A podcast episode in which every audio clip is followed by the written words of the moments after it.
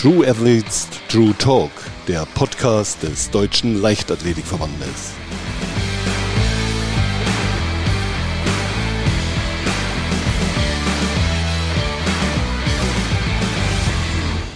Herzlich willkommen zu einer neuen Folge von True Athletes True Talk und ich freue mich heute sehr, dass bei mir eine Athletin ist, die bei der letzten Hallen-EM im Finale stand, dort achte wurde, bei EM und Weltmeisterschaften schon im Halbfinale stand und seit Jahren zur absoluten Spitze über die 800 Meter gehört. Herzlich willkommen, Maitje Kohlberg. Hallo, danke für die Einladung. Du meldest dich heute aus dem Trainingslager. Es sieht ganz, ganz sonnig bei dir aus, im Unterschied zu, ähm, zu dem Wetter hier aktuell in Deutschland. Magst du kurz sagen, wo du bist? Ja, ganz liebe Grüße aus Südafrika. Ich bin hier gerade auf 2000 Meter Höhe in Dalstrom. Genau. Und die Sonne scheint, es ist 25 Grad. Und hier kann man, ja, hier lässt sich gut aushalten, auf jeden Fall.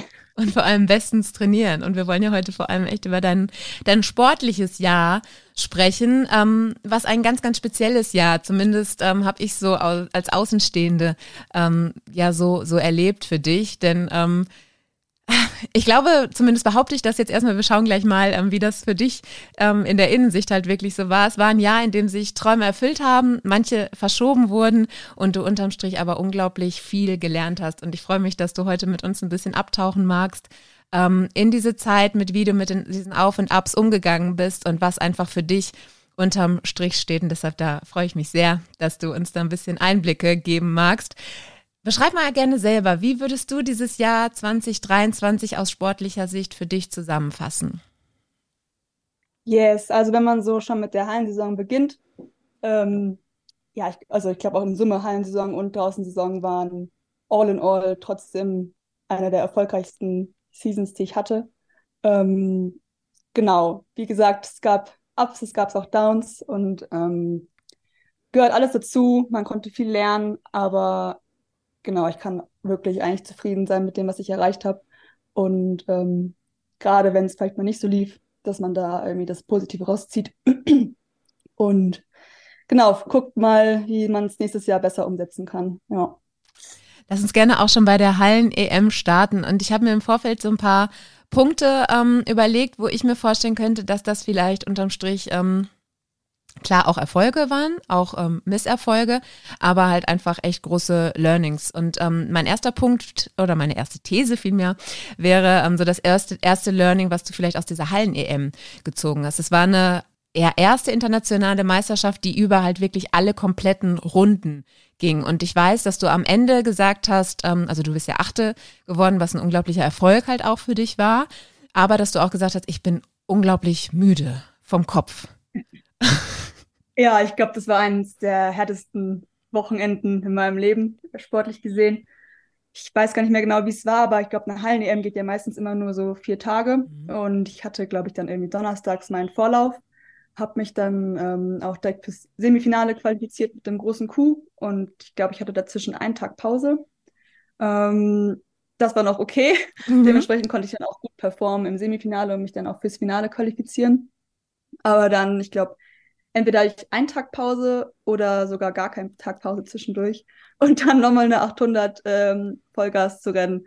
Also ich glaube, also erstens ging es natürlich von meinem Kör körperlichen her mhm. einfach nicht. Ich glaube, ich war psychisch auch einfach so fertig, dass ich es überhaupt in dieses Finale geschafft habe, dass ähm, da die Lampen auf jeden Fall schnell ausgegangen sind. Ähm, ja, also trotzdem eine richtig coole Geschichte und ja, es war einfach trotzdem ein cooles Gefühl. Ähm, aber klar, man will dann irgendwie doch noch mal weiter gucken und dann vielleicht auch daraus lernen, dass es dann beim nächsten Mal, ähm, wenn man es vielleicht dann nochmal ins Finale schafft, dann ja, nochmal weiter vorne funktionieren kann.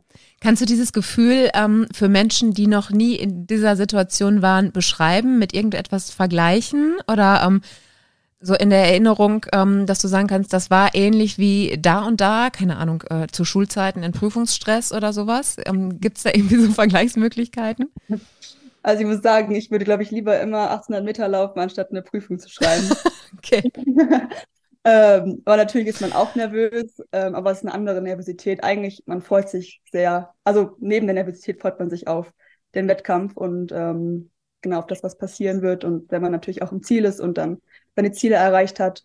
Ähm, genau, und als ich dann da im Finale stand und dann gibt es ja diese coole Vorstellung, mhm. dass man so reinläuft und dann winkt man so in die Kamera.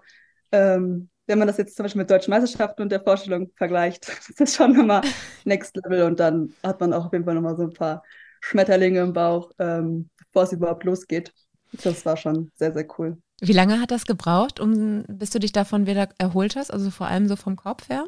Ja, ich fand es echt gar nicht so einfach, ähm, weil man natürlich schon in einem richtigen High war danach und dann war plötzlich die Meisterschaft vorbei und dann war es so, okay, jetzt muss ich mir neue Ziele setzen, jetzt geht es irgendwie weiter und es war halt auch die Situation, dass ich eine Woche dann zu Hause war und dann wir mit dem ganzen Nationalkader Mittelstrecke nach Potchefstroom nach Südafrika geflogen sind. Das heißt, irgendwie eine Woche ein bisschen runterkommen, mhm. äh, zumindest versuchen, ähm, bisschen aktiv zu regenerieren und dann eigentlich wieder Vollgas zu geben, ähm, ja, in einem dreiwöchigen Trainingslager. Ähm, hab ich auf jeden Fall psychisch und physisch erstmal ein bisschen, ja, muss ich erstmal ein bisschen klarkommen und habe auch, glaube ich, dementsprechend auch die ersten anderthalb Wochen ein bisschen, ähm, ja, ein bisschen weniger trainiert als jetzt die anderen.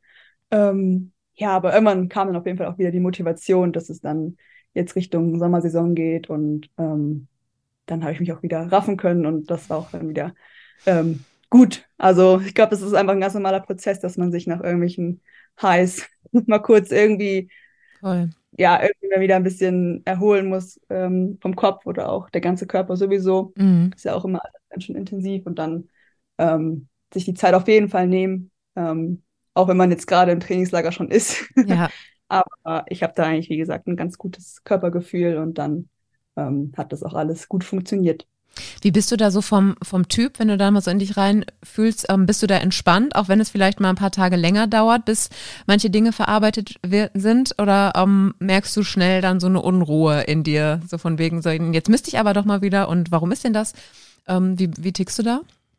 Hm, eigentlich bin ich wirklich der Typ, der dann sagt, okay, bei ein, zwei Tage mehr chillen und dann beschäftigt mich das eigentlich auch nicht wirklich, weil mhm. ich weiß, wenn ich jetzt weiter trainieren würde, dann geht es auf jeden Fall nicht gut. Und ähm, da bin ich eigentlich meistens geduldig. Klar, nicht immer. Ähm, wir sind alle ein bisschen ungeduldige Sportler. Ja. Mhm. ähm, aber wenn es darum geht, dass, ähm, dass es gesünder ist oder auch für den Kopf besser ist, nochmal ein, zwei Tage ein bisschen mehr zu chillen, dann ähm, sehe ich es auf jeden Fall ein. Genau. Ist das was, was du gelernt hast oder ähm, war das schon immer so eine Fähigkeit, die du irgendwoher hattest? Tatsächlich war das schon immer so. Mhm. Also ich habe dann auch immer, also ich kommuniziere dann auch immer direkt mit meinem Coach, hey, es war jetzt vielleicht ein bisschen zu viel oder schaffe ich gerade nicht, dann lieber einen Tag mehr Pause. Ähm, ja, also da bin ich eigentlich echt Gut. vernünftig. Mhm. Ähm, zu 98 Prozent. ja, okay. ja. Genau. Wenn wir jetzt mal ein bisschen weiter schauen, äh, die Saison lief dann natürlich weiter, du kamst aus dem Trainingslager wieder. Ähm, ich behaupte oder ähm, sag gerne, was du dazu denkst, aber dass vielleicht ein zweites großes Learning in diesem Jahr war, ähm, dass es locker und leicht für dich am besten läuft. Also ich denke da an deine, ja, es war dann deine zweite Zeit unter zwei Minuten im absoluten Alleingang und äh, gefühlt in der, du sagtest damals, glaube ich, ich bin in der besten Form meines Lebens.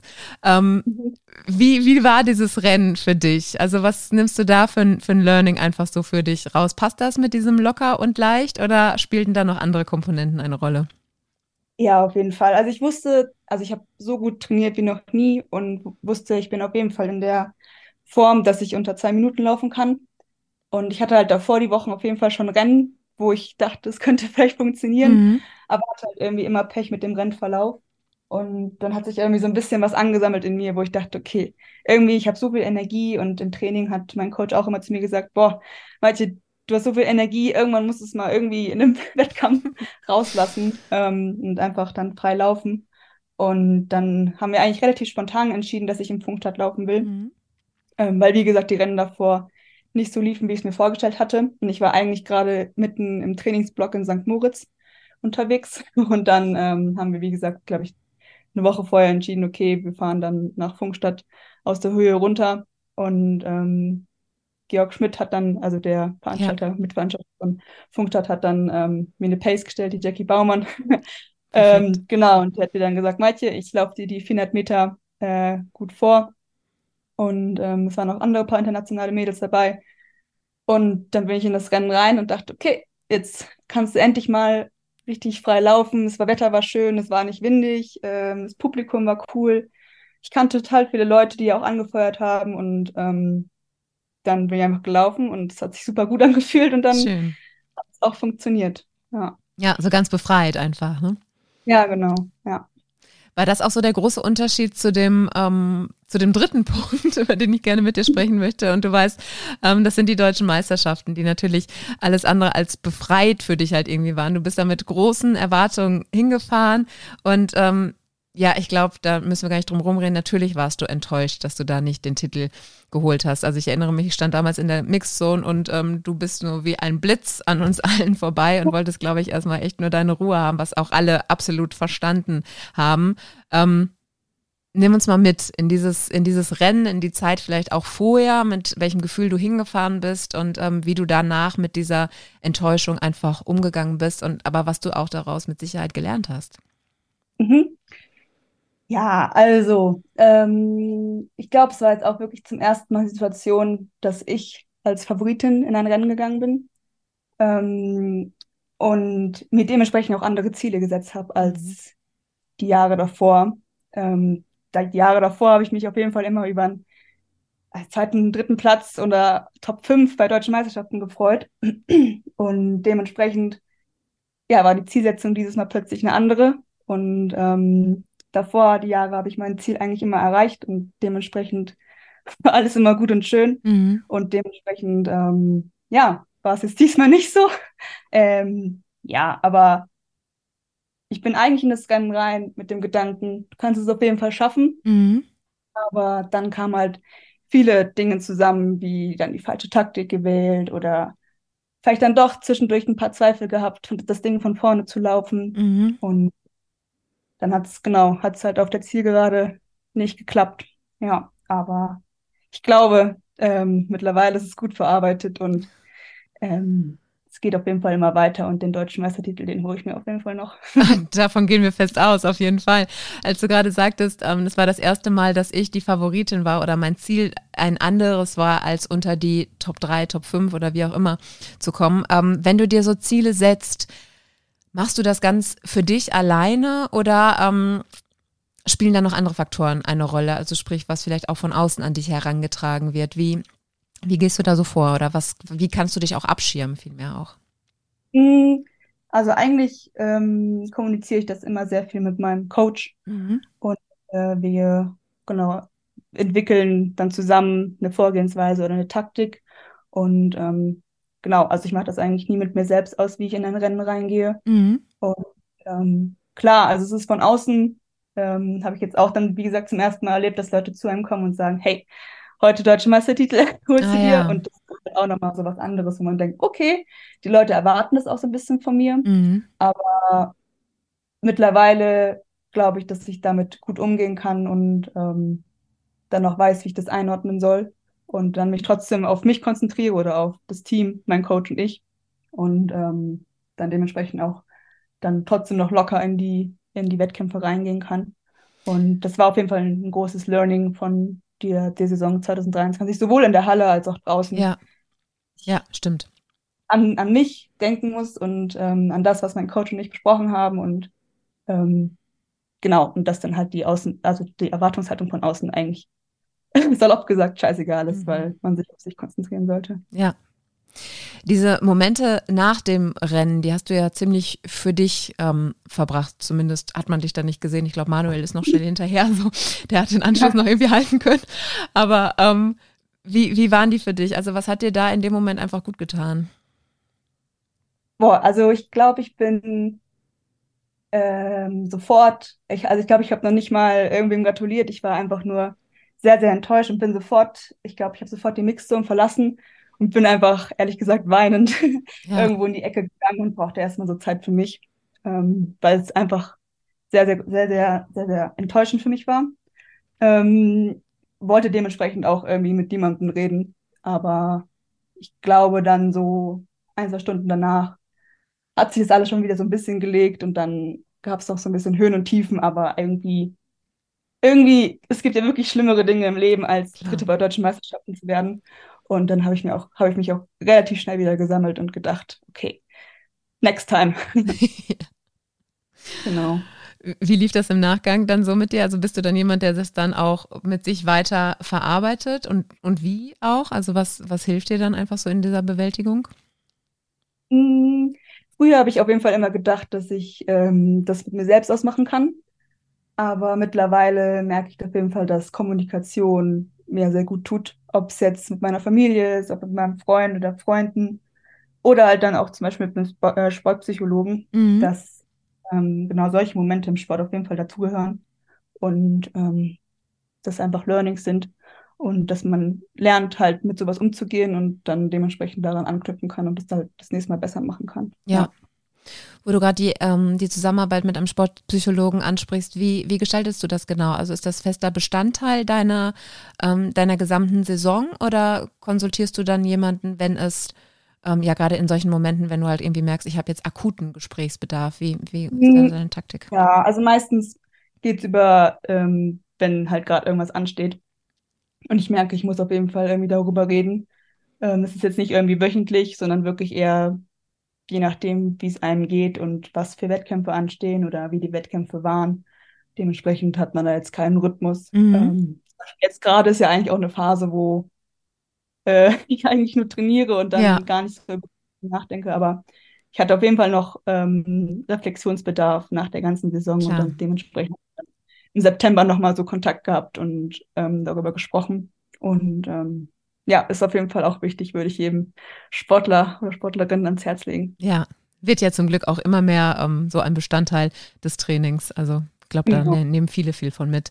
Genau. Wenn wir jetzt nochmal auf den äh, letzten großen Höhepunkt ähm, dieser Saison schauen, ähm, da war natürlich die, die WM ähm, im Fokus, wo du im Vorlauf standst.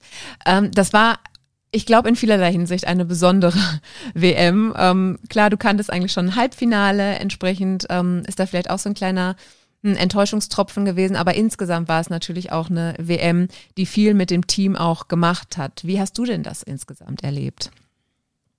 Mm, also ich habe ja auch schon die WM in Eugene miterlebt, genau. so als Vergleich. Und die war jetzt, wenn man das so sagen darf, äh, oder zumindest hat, äh, hat ja war die Erwartungshaltung von dem Publikum anders oder von dem deutschen Publikum ans deutsche Team. Ähm, und dementsprechend hatten, wenn man, ja, wurde so gesagt, dass das deutsche Team auch schon nicht performt hat, ähm, so wie es sollte oder vorgegeben war. Mhm. dementsprechend habe ich da dann schon so ein bisschen mitbekommen, ähm, wie es sein kann, wenn, sagen wir mal, Deutschland nicht performt mhm. oder die, Leichtathletik, die deutsche Leichtathletik nicht performt. Und es hat mich damals eigentlich schon relativ wenig tangiert, weil ich dachte, ist, also mir egal, was die Leute sagen, ich probiere einfach mein Bestes und es hat ja dann auch ja, gut funktioniert. Auf jeden Fall. Und mit den Gedanken bin ich halt jetzt auch nach Budapest gereist. Dass es jetzt nicht so funktioniert hat, wie ich wollte, ist halt so, aber ähm, mich hat es eigentlich jetzt nicht so berührt, dass da die Außenwelt gesagt hat, hey, Deutschland, was macht ihr eigentlich jetzt da gerade in der Leichtathletik? Mhm. Das ist ja kompletter Müll. aber ähm, genau, also das hat mich jetzt, also da habe ich einfach so an mich gedacht und versucht, auf mich, mich auf mich zu konzentrieren. Und das hat eigentlich auch funktioniert. Ähm, aber klar, der Rennverlauf ist dann halt einfach so mhm. gelaufen, wie er gelaufen ist, aber ähm, so ist es. Was war so dein größtes Learning, was du aus der WM mitgenommen hast? Ähm, dass ich auf jeden Fall auch immer noch an meiner Taktik fallen muss. Also ich, es ist halt wirklich schon ein Unterschied, so internationale oder nationale Rennen zu laufen im Vergleich zu Rennen, wo du eine Pacemakerin hast, die einem da äh, eine 58,0 auf die Sekunde genau anrennt. Und mhm. dafür bin ich einfach noch, also noch nicht erfahren genug, um da bei allen Situationen adäquat zu handeln. Und das hat mir dieses Jahr auf jeden Fall gezeigt, dass es so viele, also es gibt Millionen Wege, irgendwie das Rennen zu gewinnen, aber es ja. gibt auch viele Wege, das Rennen zu verlieren. Und es hat halt mal geklappt und mal nicht. Und ähm, da ziehe ich auf jeden Fall ähm, genau dann meine Learnings raus, dass ich ähm, da auf jeden Fall noch Potenzial habe, an meiner Taktik zu feilen. Und ähm, auch wenn die Form da ist, dass man auch auf jeden Fall weiß, was man in gewissen Situationen tut und was man nicht tut. Mhm. Du und dein Trainer, ähm, schaut ihr euch dann diese Rennen im Nachgang dann nochmal an oder überhaupt so in der Saisonanalyse? Ähm, wie, wie arbeitest du und Leo Monstiz da konkret? Also ehrlich gesagt wollte ich mir erstmal die Rennen alle nicht angucken, die äh, gelaufen sind. Aber es ist natürlich schon wichtig zu wissen, ja. was man falsch gemacht hat und wo, woran es gelegen hat. Aber ähm, ich habe, glaube ich, erstmal eine Woche gebraucht, um ähm, runterzufahren und äh, mit der Enttäuschung klarzukommen. Und dann habe ich zusammen mit meinem Coach oder auch mit meinem äh, Nationaltrainer Andi Knauer mhm. die analysiert und dann äh, konnten wir auch gut reflektieren, ähm, woran es lag. Und äh, das ist schon auch wichtig ähm, und gehört dazu. Und auch wenn man es erstmal nicht will, ähm, denke ich mal, dass man daraus dann schon was ziehen kann. Du sagtest gerade, so eine Woche habe ich erstmal ein bisschen Abstand gebraucht, um diese Enttäuschung sacken zu lassen. Ähm, bist du dann so jemand, der dann sagt, so und jetzt ist die Woche rum und jetzt ist auch wieder gut? Oder ist das, wenn das jetzt zwei Wochen gedauert hätte, wäre das für dich okay gewesen? Oder wie, wie gehst du dann da mit um?